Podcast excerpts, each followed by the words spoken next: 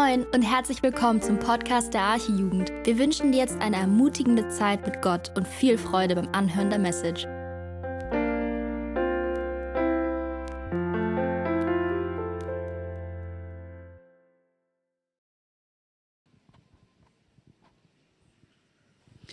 Ja, ich bin Emily und ich lese heute den Predigtext aus Johannes 9, die Verse 13 bis 34.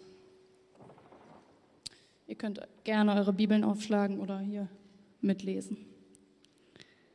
Verhör des Geheilten durch die Pharisäer. Da fuhren sie ihn, der einst blind gewesen war, zu den Pharisäern. Es war aber Sabbat, als Jesus den Teig machte und ihm die Augen öffnete.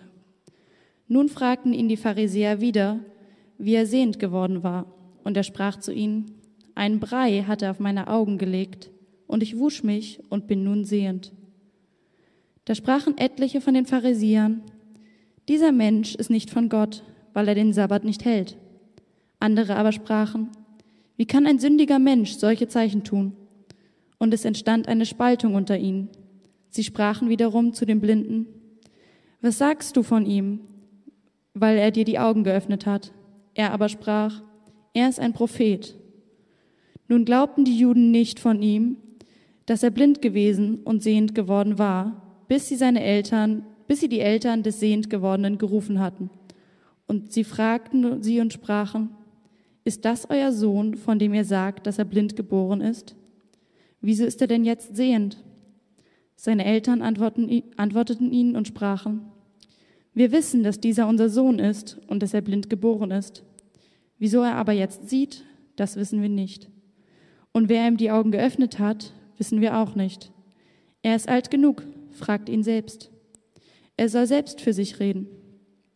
Da sagten seine Eltern, das sagten seine Eltern deshalb, weil sie die Juden fürchteten. Denn die Juden waren schon übereingekommen, dass, wenn einer ihn als den Christus anerkennen würde, dieser aus der Synagoge ausgeschlossen werden würde. Darum sprachen seine Eltern, er ist alt genug, fragt ihn selbst. Da riefen sie zum zweiten Mal den Menschen, der blind gewesen war, und sprachen zu ihm, Gib Gott die Ehre, wir wissen, dass dieser Mensch ein Sünder ist. Da antwortete jeder, jener und sprach, Ob er ein Sünder ist, weiß ich nicht. Eins weiß ich, dass ich blind war und jetzt sehend bin. Sie sprachen aber wiederum zu ihm, Was hat er mit dir gemacht? Wie hat er dir die Augen geöffnet? Er antwortete ihnen, Ich habe es euch schon gesagt, und ihr habt nicht darauf gehört. Warum wollt ihr es denn noch einmal hören? Wollt ihr auch seine Jünger werden? Sie beschimpften ihn nun und sprachen, du bist sein Jünger, wir aber sind Jünger, sind Moses Jünger. Wir wissen, dass Gott zu Mose geredet hat, von diesem aber wissen wir nicht, woher er ist. Da antwortete der Mensch und sprach zu ihnen, das ist doch verwunderlich, dass ihr nicht wisst, woher er ist, und er hat doch meine Augen geöffnet. Wir wissen aber, dass Gott nicht auf Sünder hört sondern wenn jemand gottesfürchtig fürchtig ist und seinen Willen tut, dann hört er. Von Ewigkeit her hat man nicht gehört, dass jemand einen Blindgeborenen die Augen geöffnet hat. Wenn dieser nicht von Gott wäre, so könnte er nichts tun. Sie antworteten und sprachen zu ihm, du bist ganz in Sünden geboren und willst uns lehren? Und sie stießen ihn hinaus. Ich bete noch einmal. Vater im Himmel, vielen Dank dir, dass wir uns jetzt hier versammeln dürfen. Vielen Dank dir, dass wir aus, die, aus deinem Wort hören dürfen. Ja, dass du uns dein Wort geschenkt hast und jetzt auch diesen Text. Ich bitte dich für Niklas, bitte schenk ihm die richtigen Worte, gib ihm Weisheit, dein Wort auszulegen und gib uns allen offene Herzen und lass uns ja durch dein Wort gesegnet werden. Bitte schenk auch danach noch gute Gemeinschaft. In deinem Namen, Jesus. Amen.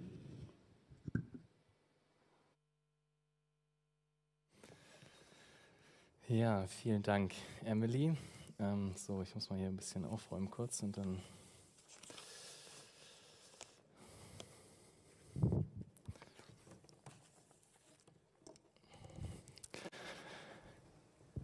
Sehr schön.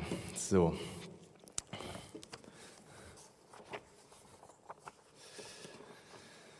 Jetzt aber. Ja, ich freue mich, wieder hier zu sein. Ist total schön. Ähm, wir machen Fortsetzung ähm, in der Predigtreihe über das Johannesevangelium und ähm, ja, sind jetzt in Kapitel 9, waren wir auch schon, letzte Woche und werden wir auch nächste Woche noch sein. Das, ja, das, wir haben sozusagen dieses äh, Kapitel in drei Predigten unterteilt und heute ja, kommt der mittlere Teil dran. Die Überschrift ist das Verhör des Blindgeborenen und wir haben ja eben schon gehört, ja, den Text gehört. Aber ähm, wir müssen noch mal so ein bisschen ähm, uns überlegen, was bis jetzt geschehen ist und so ein bisschen einen Überblick kriegen, ähm, denn das ist total wichtig, denn das ganze Kapitel ist eine zusammenhängende Geschichte. Und ähm, ja, wie das bei Serien manchmal so ist, dann gibt es ja immer dieses, was bisher geschah. Und so ungefähr äh, müssen wir auch noch mal ganz kurz uns erinnern, ähm, was ja zuvor passiert war. Ähm, wie gesagt, der ganze Text aus dem neunten Kapitel hängt zusammen und ähm, er fängt an damit, dass Jesus ein Wunder tut. Jesus heilt einen Menschen, der von Geburt an blind war. Und was danach folgt, sind letztendlich verschiedene Reaktionen von verschiedenen Leuten auf dieses Wunder. Und das Ganze findet in unterschiedlichen Szenen statt, die dann sozusagen danach stattfinden. Und ähm, wir haben zuerst, letzte Woche haben wir schon gesehen, dass die Nachbarn ähm, dann erstmal reagiert haben darauf und gesehen haben, hä, ist das nicht der Blinde und wie kann er jetzt sehen? Und ähm, heute geht's weiter mit den Pharisäern und es gibt eine Szene zuerst, wo die Pharisäer mit dem ähm, Blindgeborenen reden und dann gehen die Pharisäer zu den Eltern und verhören die Eltern, dann verhören sie wieder den Blindgeborenen und ähm, die letzte Szene aus dem Kapitel findet dann zwischen Jesus und dem ähm, Geheilten statt, aber das kommt nächste Woche dran. Also ist letztendlich dieser, dieses ganze neunte Kapitel ein Wunder und dann verschiedene Reaktionen auf dieses Wunder, verschiedene Dialoge. Und zum Teil haben wir schon gelesen, geht es ganz schön hitzig zur Sache. Ähm, und ja, darum soll es auch heute gehen. Und am Anfang ist noch eine Sache ganz ähm, interessant, und zwar in Vers 14 ähm, sehen wir, dass Johannes her herausstellt, dass es ein ganz bestimmter Tag war, an dem das Wunder geschehen ist. Und zwar war es der Sabbat. Der Sabbat war ein Ruhetag der Juden, ähm, ein sozusagen ja, Fest jede Woche neu, ähm, ein Tag, den Gott so eingesetzt hatte. Und ähm, dann gab es ja die Pharisäer und die Pharisäer waren eine, eine strenggläubige, ja, eine, eine Gruppe von strenggläubigen Juden, die ja, ähm, zum Teil bisschen über die Stränge hinausgeschlagen sind, könnte man sagen. Und äh, ja, Jesus hat sich regelmäßig mit den Pharisäern angelegt. Und das Interessante ist hier, Johannes hebt es hervor, dass das äh, der, der Sabbat war, an dem das geschehen war. Und das ist insofern interessant, als dass Jesus ja auch einfach an einem anderen Tag hätte heilen können. Er musste es ja nicht am Sabbat machen. Und er hat auch, er hat auch dabei ja so den, die, die Erde geformt und irgendwie mit Spucke vermischt und irgendwie auf die Augen von den Blinden gemacht. Alles bisschen strange für uns, aber ähm, das hat Jesus getan. Und er hätte ja auch einfach sagen können, sei geheilt und er wäre geheilt gewesen. Das hätte Jesus auch machen können. Aber er hat es genauso gemacht, wie er es gemacht hat. Und das liegt, glaube ich, daran, also ein Grund dafür ist, glaube ich, der, dass Jesus ganz bewusst sich gegen, den, gegen das Verständnis der Pharisäer richtet, was sie unter Sabbat verstanden haben. Und zwar haben die Pharisäer, ähm, sie wollten diesen Sabbat nicht brechen, sie wollten Gottes Gebot nicht brechen. Soweit, so gut eigentlich eine gute Intention. Aber was sie dann gemacht haben, ist, sie haben zusätzliche Regeln aufgestellt, die sozusagen verhindern sollten, dass sie das Gebot brechen. Und so gab es zum Beispiel eine Regel, dass sie nur so und so viele Schritte am Tag machen durften, weil sonst würde es ja als Arbeit zählen und sie würden dieses Gebot des Sabbats brechen. Oder sie durften nichts mit irgendwelcher Erde machen, da, ne, schon mal interessant, sie durften nichts mit irgendwelcher Erde machen oder so, denn sonst würde das, würde, würde gearbeitet werden und das, das würde ja das Gebot brechen. Und so haben die Pharisäer einen gewissen Schutzzaun um, das, um, um die Gebote Gottes gebaut mit ihren Überlieferungen. Und es dauerte nicht lange, dann wurden diese, dieser Schutzzaun, dann wurden diese extra Gebote, die die Pharisäer gemacht hatten, nicht Gott, dann wurden diese Gebote auf eine, auf eine Stufe gestellt mit Gottes Geboten selbst. Und Jesus stellt sich ganz bewusst genau dagegen. Ganz bewusst heilt er am Sabbat. Damit hatte er nicht Gottes Gebot gebrochen, aber er hatte sehr wohl die Gebote, der, diese zusätzlichen Gebote der Pharisäer gebrochen. Und Jesus macht hier sehr deutlich, was er von menschengemachten Geboten hält. Nicht viel.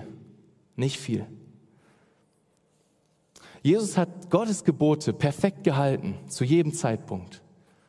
Aber die Gebote der Pharisäer, wie zum Beispiel dieser extra Zaun, den sie gebaut haben um das Sabbatgebot, den hat Jesus ganz bewusst und aktiv gebrochen.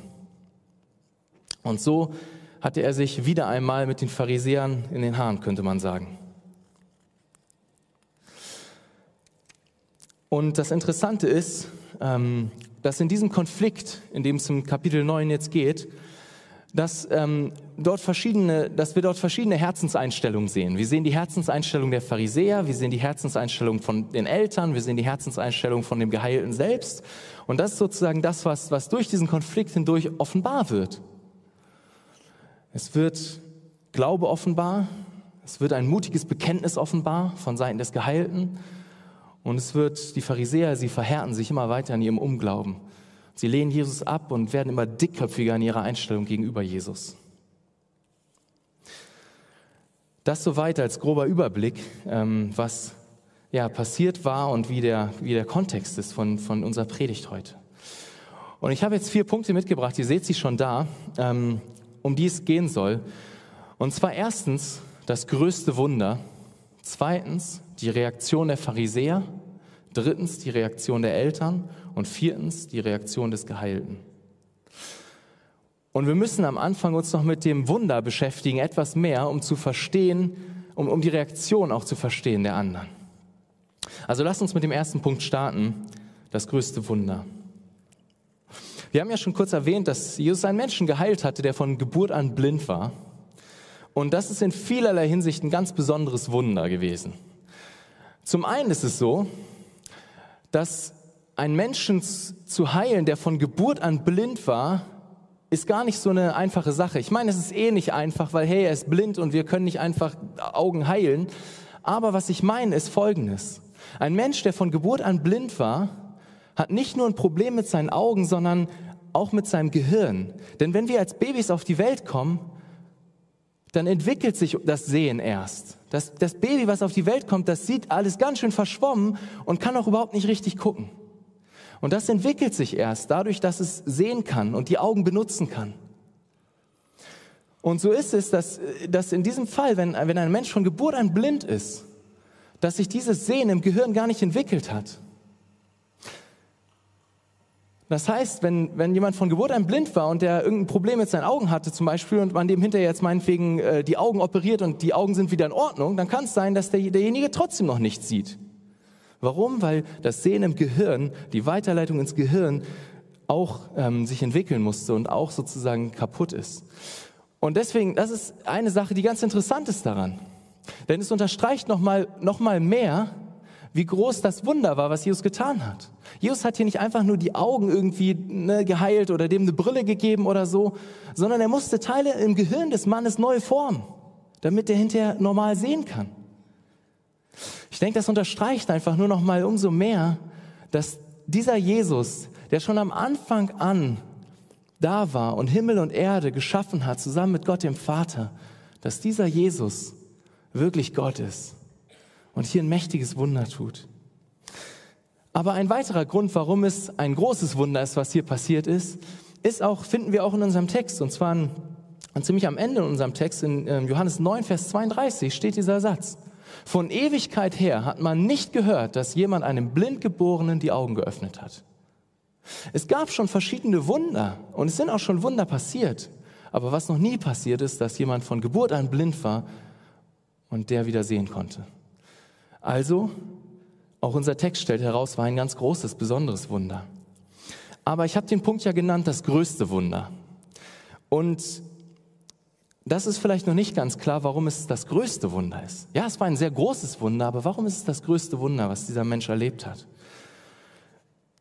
Nun, ich denke, es wird sehr deutlich, wenn wir das neunte Kapitel uns anschauen und den Text, dann sehen wir, dass Jesus hier nicht nur an den Augen des Mannes etwas getan hat, sondern er hat auch in dem Herzen des Mannes etwas getan.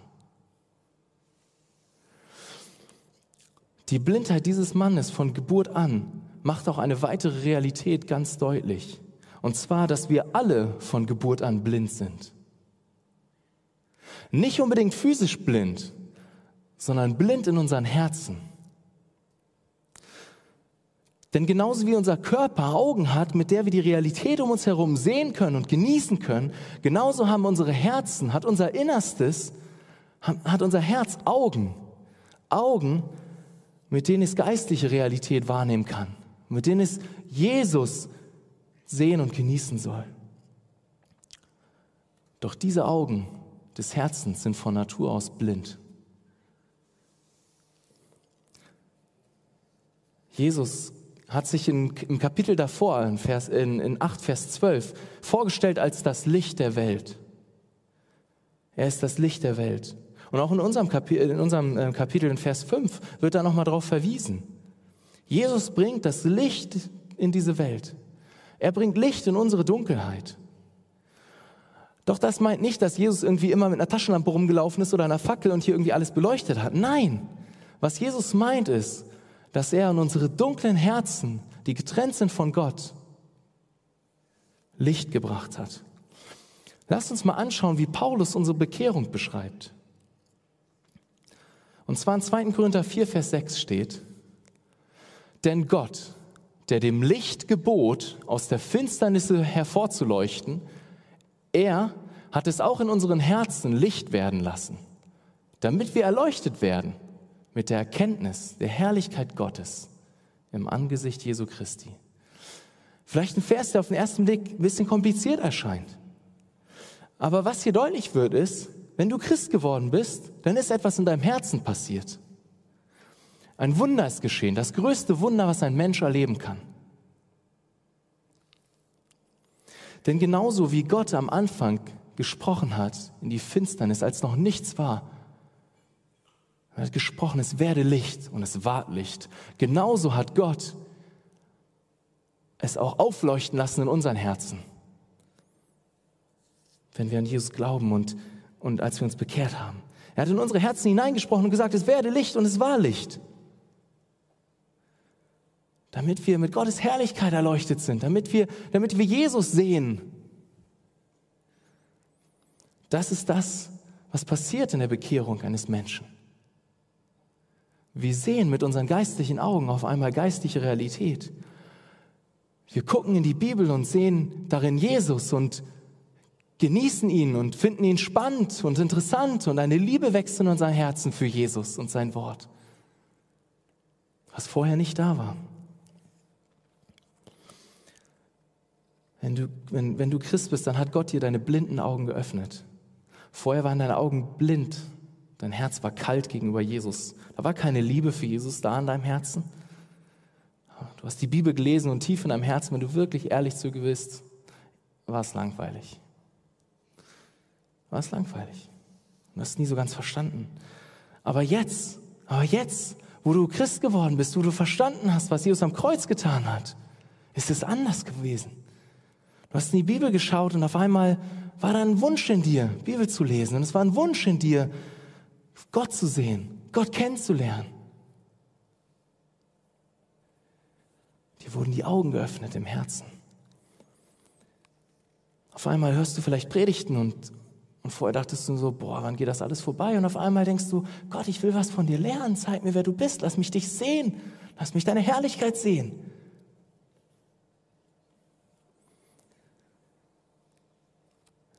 Diese Dinge verändern sich, wenn ein Mensch sich vom Herzen her bekehrt, wenn Jesus unsere Augen öffnet, uns neues Leben schenkt.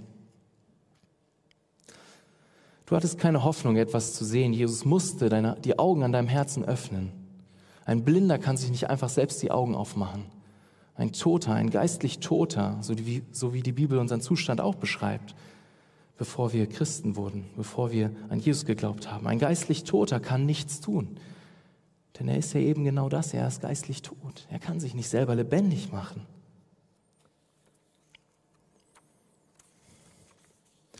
Deswegen ist es das größte Wunder, was ein Mensch erleben kann. Denn einen geistlich toten Menschen, so wie wir es von Natur aus sind, zum Leben zu erwecken, ist das größte Wunder. So viel größer als die Heilung des Körpers des Blindgeborenen. Und dieses Wunder, was Jesus getan hat hier, das hatte einen Effekt. Es hatte Auswirkungen. Es hat den Blinden nicht kalt gelassen. Dem Blinden wurden die Augen geöffnet, aber Jesus hat auch mehr an seinem Herzen getan und es hat ihn nicht kalt gelassen. Und in der Vorbereitung habe ich über einen Vers noch mal ein bisschen mehr nachgedacht, und zwar den Vers 7, der noch kurz also sozusagen aus dem Text von letzter Woche ist. Und zwar steht dort, Jesus spricht zu ihm, zu dem, das ist während er ihn sozusagen heilt, und er spricht zu dem ähm, Blindgeborenen und er sagt, geh hin, wasche dich im Teich Siloa, in Klammern, das, übersetzt, das heißt übersetzt der Gesandte. Johannes stellt hier wieder etwas heraus. Er macht einen Kommentar, er erzählt eine Geschichte und sagt, der Teich, der hieß übrigens der Gesandte. Man denkt vielleicht so, ja, pff, ist mir doch egal, wie der hieß. Aber nein, Johannes macht das nicht ohne Grund. Johannes macht das nicht ohne Grund. Und ich denke, dass dieser, dieser, dieses, diese Übersetzung, dieser Teich, dass der, der Gesandte heißt, dass hier, und Johannes das so herausstellt, dass das eine Anspielung ist auf Jesus selbst. Jesus selbst redet als der, der vom Himmel her gesandt ist. Jesus ist der Gesandte. Aber wenn wir uns das ganze Kapitel 9 so angucken, dann sehen wir noch was anderes Interessantes. Und zwar, dass da noch jemand anders ist, der, der ein Gesandter ist. Und zwar der Blindgeborene selbst. Der Blindgeborene selbst begegnet Jesus, dem vom Himmel her Gesandten, und wird dadurch selbst zu einem Gesandten für seine Nachbarn, für seine Eltern, für die Pharisäer, und er bezeugt Jesus.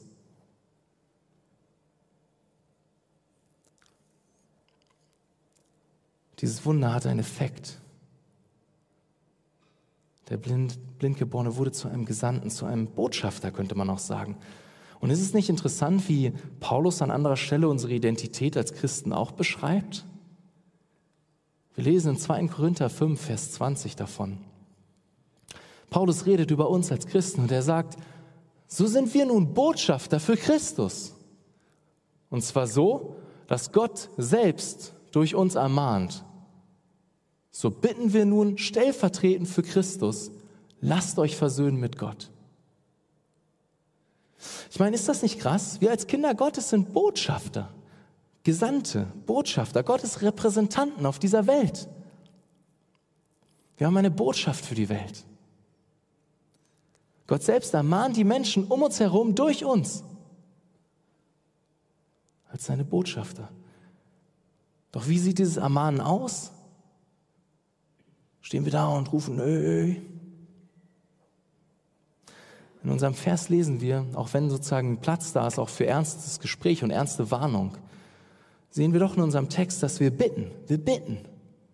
So bitten wir nun stellvertretend für Christus. Lasst euch versöhnen mit Gott. Was bitten wir? Lasst euch versöhnen mit Gott. Das ist unsere Identität. Wir sind Botschafter. Du bist ein Botschafter für Jesus, ein Botschafter für Christus. Du bist nicht zuerst Arbeitnehmer, nicht zuerst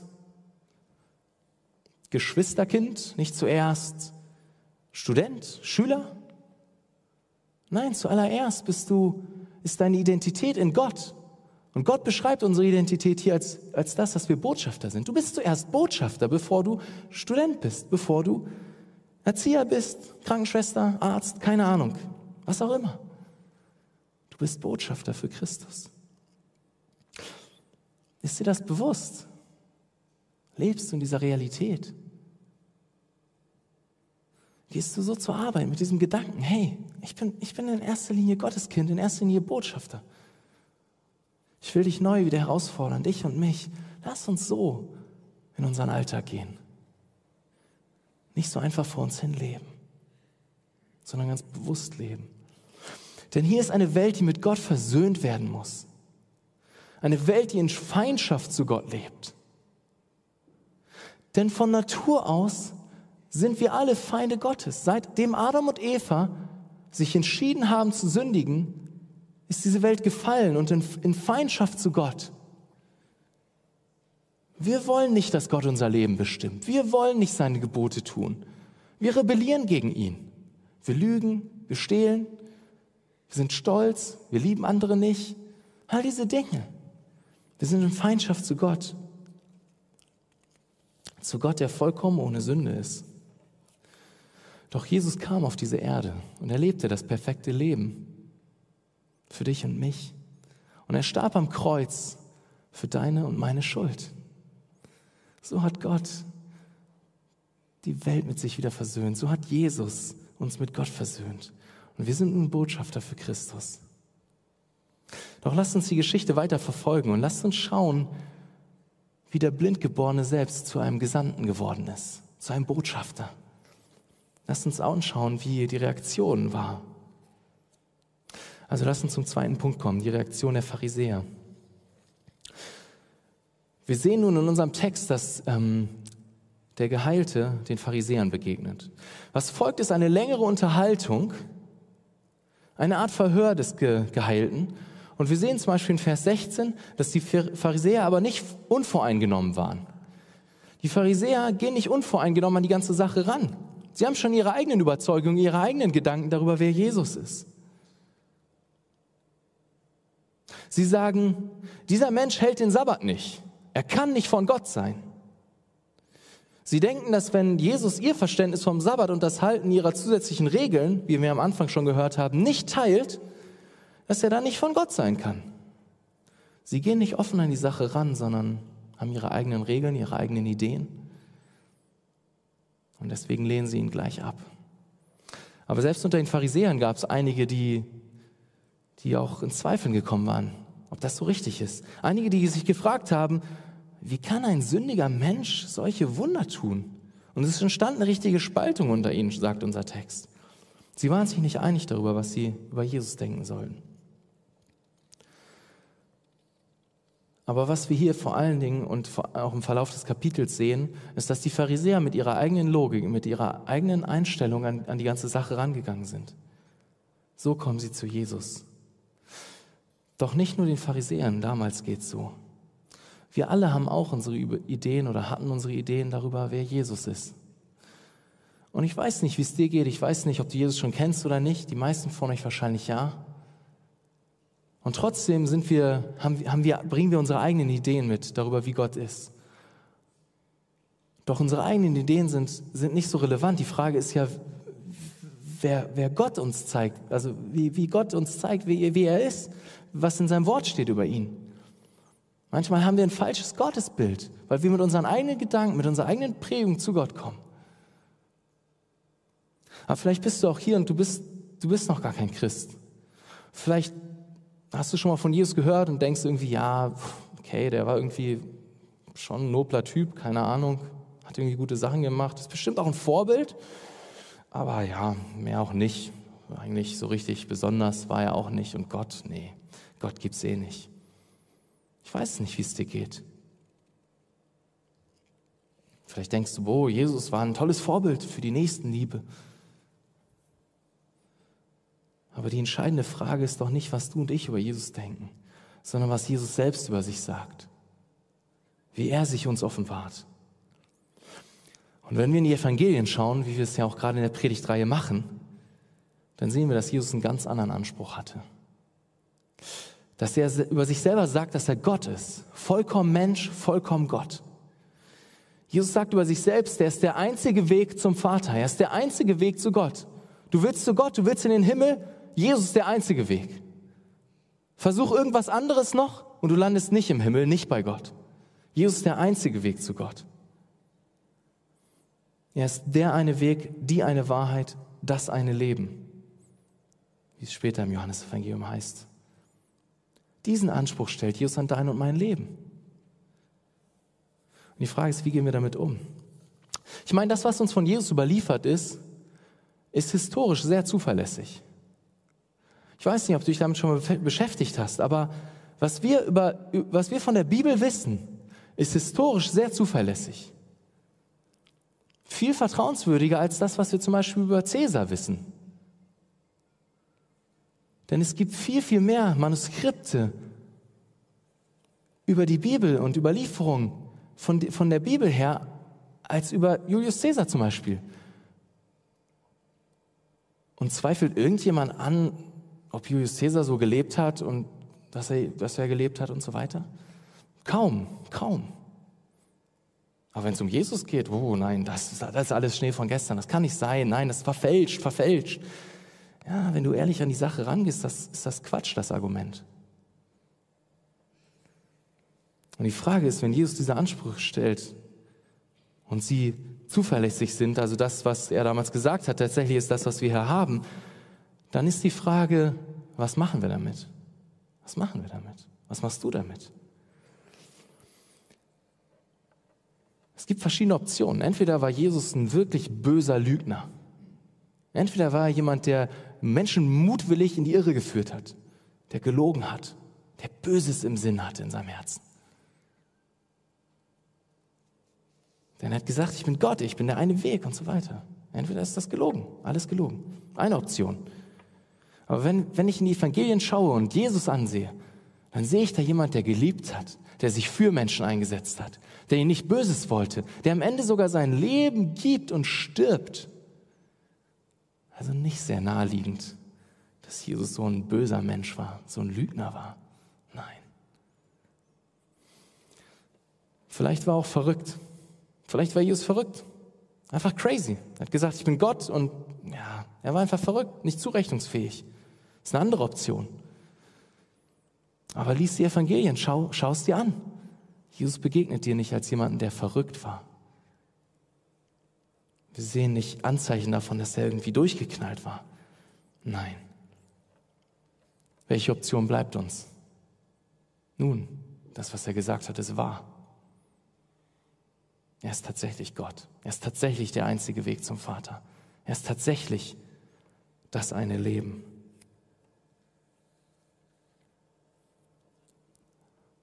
Das ist das, was uns die Bibel sagt. Und das ist das, wovon ich fest überzeugt bin. Jesus ist der Einzige, der uns in den Himmel bringen kann, der uns mit Gott versöhnen kann. Also komm zu ihm, glaube an ihn.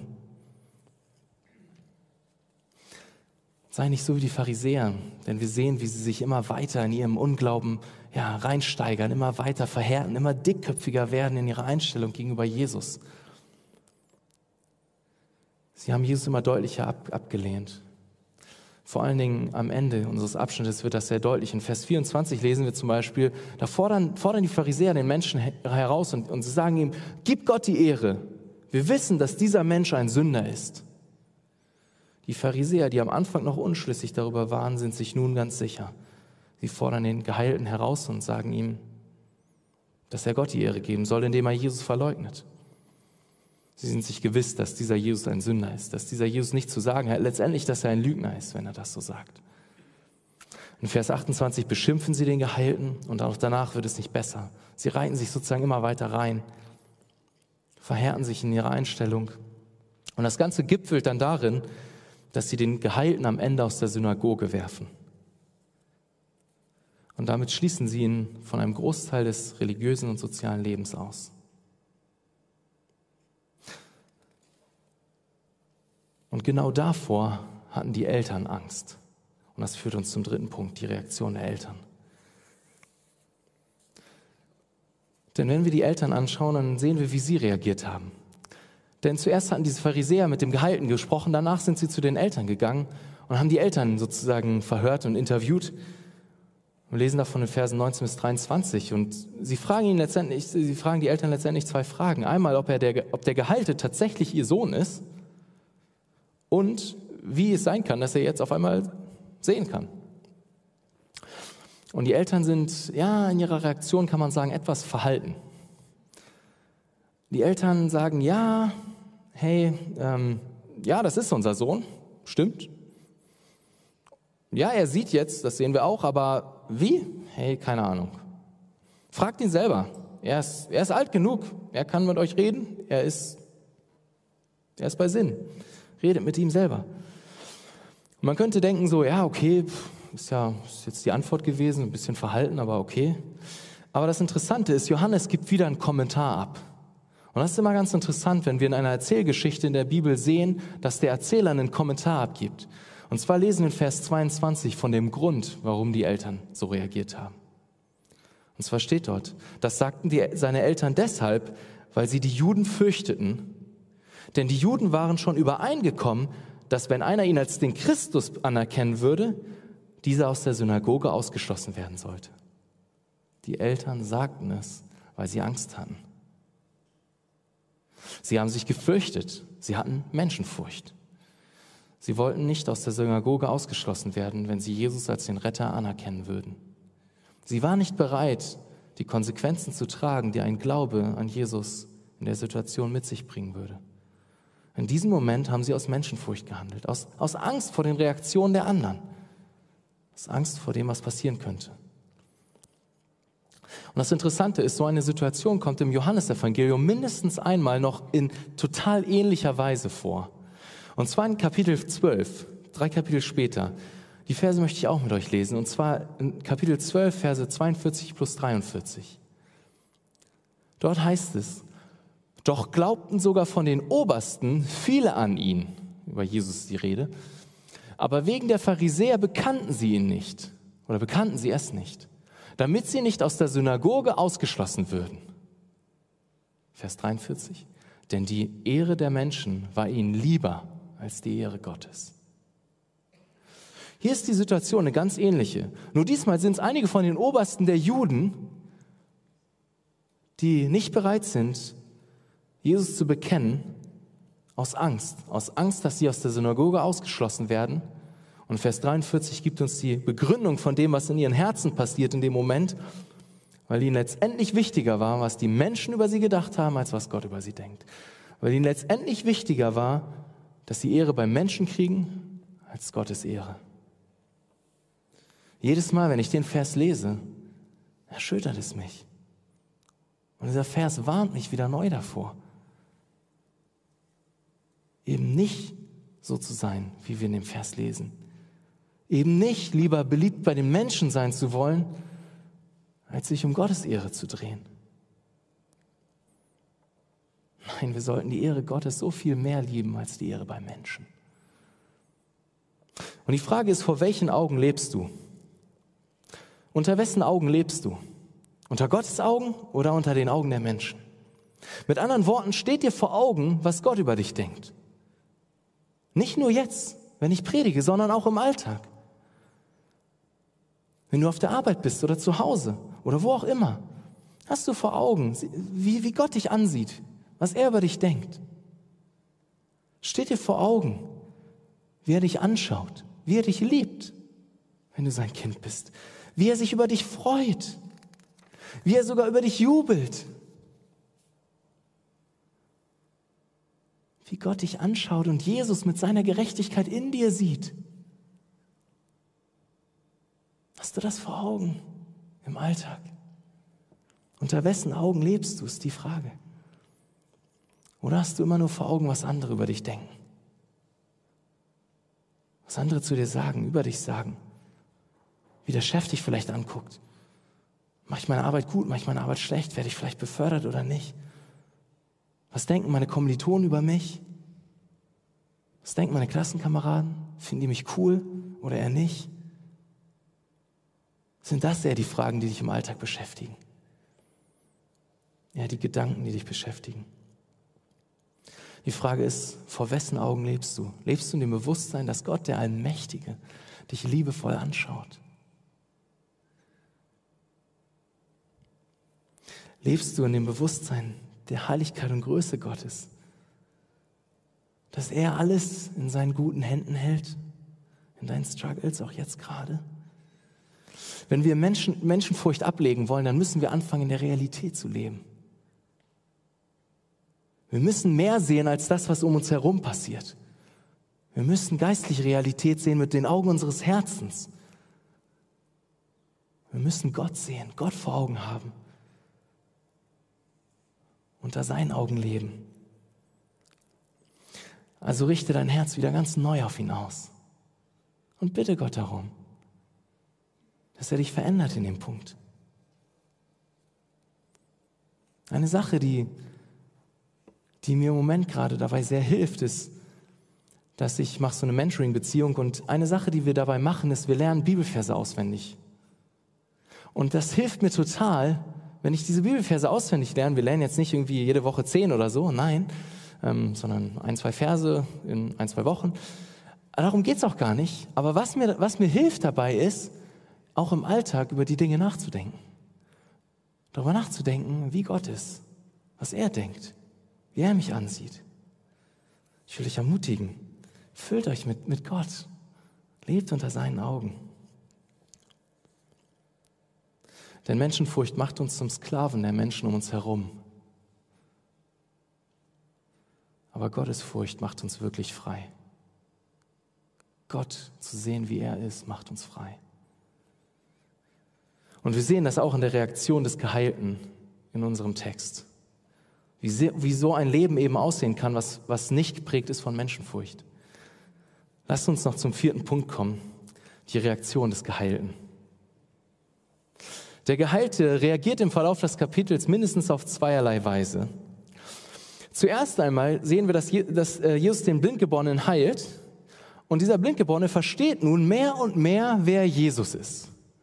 Er wächst sozusagen in der Erkenntnis darüber, wer Jesus ist, der ihn geheilt hat. Das ist ganz spannend zu beobachten. Ich weiß nicht, ob es dir aufgefallen ist schon beim Lesen. Ähm, aber wir, wir, sehen das. Wir sehen das am Anfang im Kapitel in Vers 11 zum Beispiel, als er den Nachbarn begegnet und gefragt wird, wer hat ihn geheilt? Was sagt er? Er sagt, ein Mensch, der Jesus heißt. Ein Mensch, der Jesus heißt. Relativ sachtlich, nüchtern. Doch er bleibt da nicht stehen. In Vers 17 wird er von den Pharisäern gefragt. Was, was er denkt über Jesus. Und er sagt, Jesus, er war ein Prophet, einer von Gott gesandt. Klingt schon anders als ein Mensch, der Jesus heißt. Ja, er wächst, er wächst in, in, in der Erkenntnis darüber, wer Jesus ist.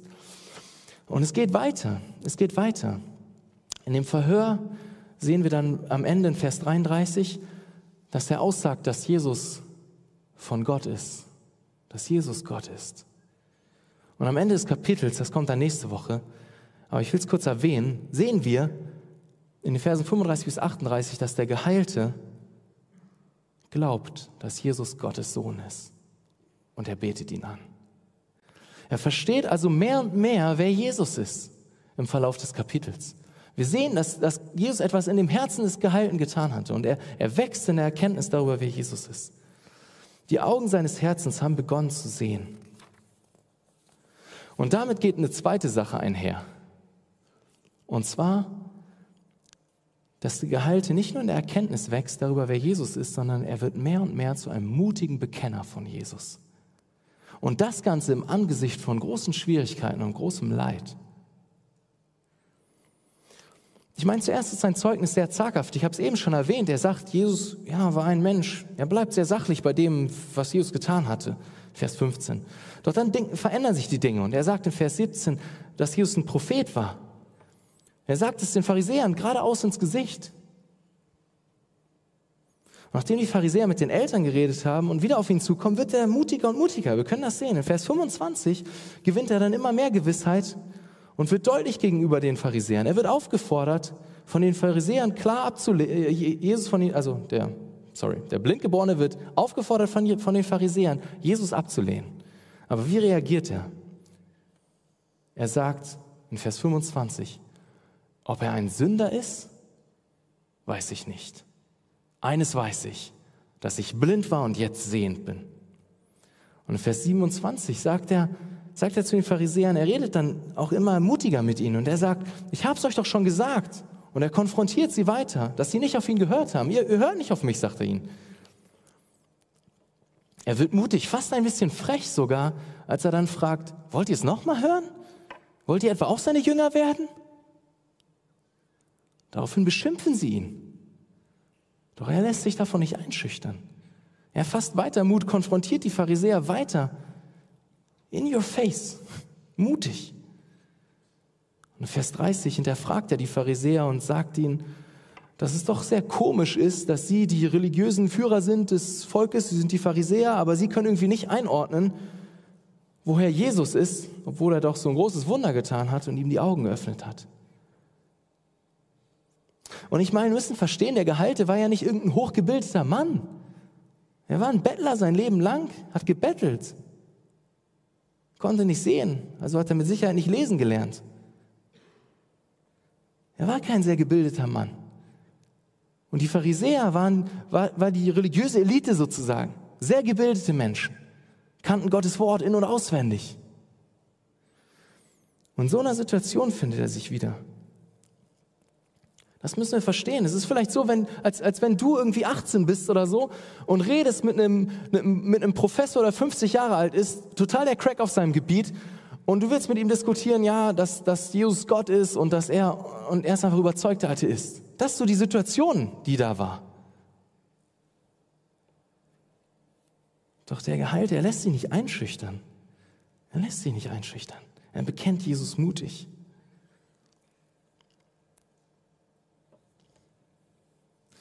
Und am Ende können die Pharisäer, Pharisäer ihn nur noch rauswerfen. Sie werfen ihn aus der Synagoge.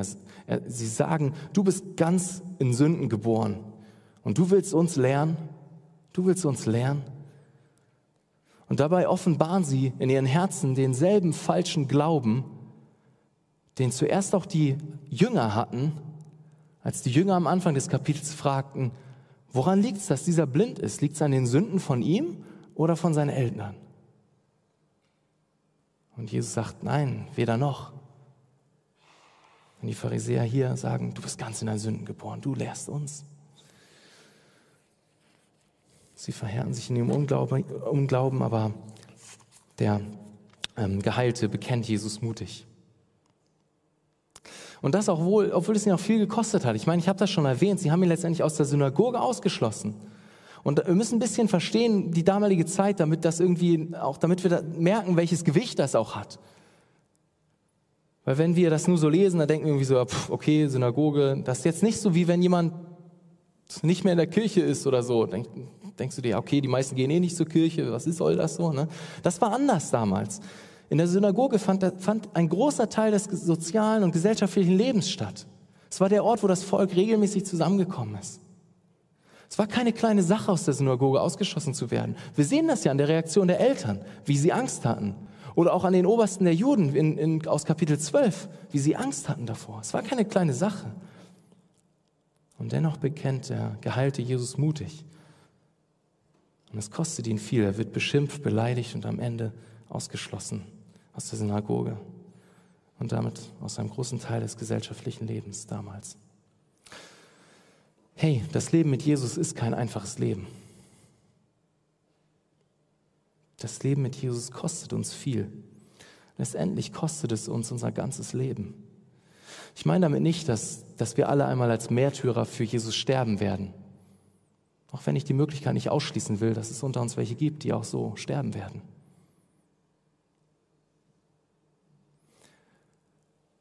Einfach weil es tagtäglich auf der ganzen Welt passiert, dass Menschen für ihren Glauben sterben, dass Christen getötet werden, einfach nur weil sie glauben. Doch wenn wir Christen sind, dann halten wir an Jesus fest und dann, dann ist Jesus unsere Nummer eins in unserem Leben. Und der, der auf dem Thron sitzt, dann richtet sich unser Leben zuerst nach Jesus aus und nicht mehr nach dem, was wir wollen. Dann heißt es nicht mehr zuerst mein Wille, sondern zuerst Gottes Wille. Und es kann sehr gut sein, dass wir auch für Jesus leiden werden. Ich meine, wir in Deutschland sind sehr bewahrt.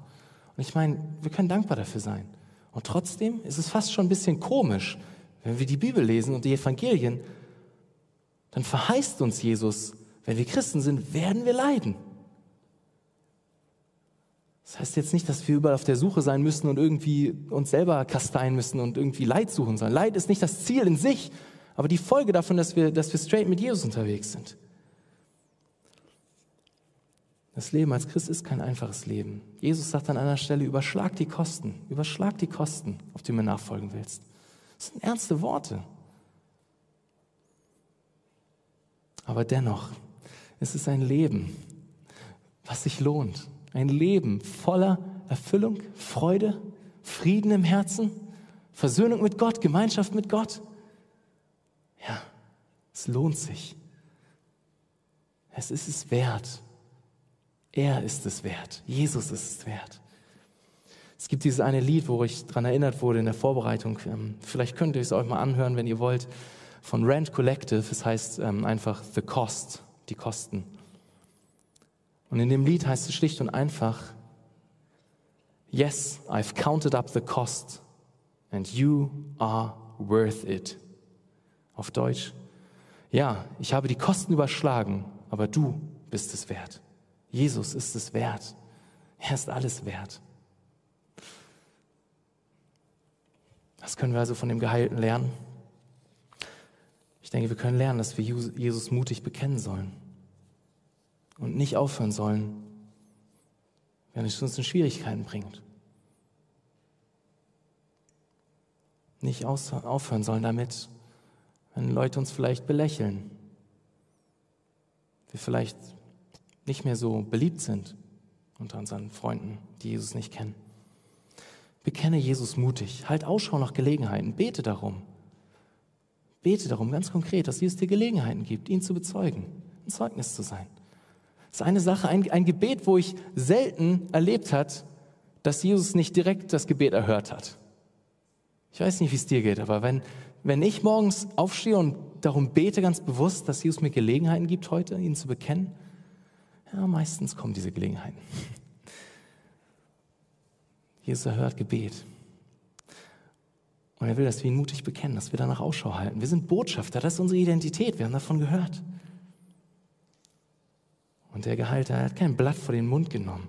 Er hat Jesus mutig bekannt. Doch vielleicht bist du hier und denkst jetzt, oh, mir fehlen die Worte. So oft bin ich in einer Situation und irgendwie fehlen mir die Worte und ich weiß gar nicht richtig, was ich sagen soll und die anderen wirken so viel schlauer als ich und ich kann gar nicht richtig mithalten, wenn ich mit denen diskutiere oder so. Das Spannende ist, wir können eine Sache von dem Geheilten lernen, darüber, wie er Jesus bekannt hat. Und zwar in Vers 25. Wir haben ihn schon mal gelesen, aber ich will ihn noch einmal anschauen. Wie hat der, wie hat der, der Geheilte Jesus bekannt? Er hat einfach gesagt, ob er ein Sünder ist, weiß ich nicht. Eines weiß ich, dass ich blind war und jetzt sehend bin. Er sagt einfach das, ich war blind und jetzt sehe es, sehe ich. Ein jeder Christ hat dieses Zeugnis. Dieses Zeugnis, von ich schon geredet habe. Dass Jesus uns die Augen des Herzens aufgemacht hat. Dass wir einmal blind waren für die Realität Gottes. Dass wir einmal blind waren für sein Wort. Und jetzt sehen wir. Du musst nicht irgendwie erst Theologie studieren, um irgendwie Jesus bekennen zu können. Nein, nein. Ein simples, ehrliches, einfaches Bekenntnis darüber, wer Jesus für dich ist, hat viel Kraft, wie wir in unserem Text sehen. Jeder hat dieses Wunder erlebt, der Christ ist. Ich war blind, doch jetzt sehe ich, mein Herz fand Gott und sein Wort einmal langweilig. Ich wollte nicht mein Leben unterordnen unter Gottes Gebote, aber jetzt, mein Herz will es auf einmal. Da ist etwas anders in meinem Herzen. Bekenne Jesus mit dem, was er in deinem Herzen getan hat. Lass uns da lernen von dem Geheilten und von seinem simplen Bekenntnis, was doch so tief geht und so mutig war. Ich habe am Ende jetzt der Predigt noch einen Satz mitgebracht, der all das nochmal zusammenfassen soll, was wir uns angeguckt haben. Und zwar dieser Satz. Als ein Botschafter für Christus bekenne ihn mutig, selbst wenn es dich alles kostet. Als ein Botschafter für Christus bekenne ihn mutig, selbst wenn es dich alles kostet. Ich meine, der Geheilte ist Jesus, dem Gesandten, begegnet und wurde dadurch selbst zu einem Gesandten. Er wurde dadurch selbst zu einem Botschafter. Und er hat Jesus mutig bekannt, haben wir gesehen. Obwohl es ihn sehr, sehr viel gekostet hat. Also, als ein Botschafter für Christus, bekenne ihn mutig, selbst wenn es dich alles kostet. Wenn du eine Sache mitnimmst aus der Predigt, dann das. Ich glaube, das will Gott durch diesen Text, den wir gelesen haben, in uns bewirken. Lass mich noch beten. Jesus, ich danke dir dafür, dass du da bist und ich danke dir dafür, dass du uns gerettet hast, Herr. Ich danke dir dafür, für das, was du getan hast, Herr. Und dass wir das auch sehen hier, was du getan hast. Dass du unsere Augen des Herzens geöffnet hast, wenn wir an dich glauben, wenn wir dich kennen, Herr. Und dass du unser Herzen verändert hast. Und dass wir jetzt mutig davon erzählen können. Ich bitte dich so sehr, dass du uns zu mutigen Bekennern machst, dass du mir hilfst, Jesus. So oft so oft bin ich schwach, Herr. Hilf mir, hilf uns allen, lass uns mutige Bekenner werden, Ja, für dich, Herr. Wir sind deine Botschafter, Jesus. Was eine Ehre, was ein Privileg. Jesus, bitte, lass uns lernen. Schenk uns veränderte Herzen, Herr. Aber danke, Herr, für das, was du getan hast und dein Wunder, deine Größe, dass wir einst blind waren, aber jetzt sehen. Amen.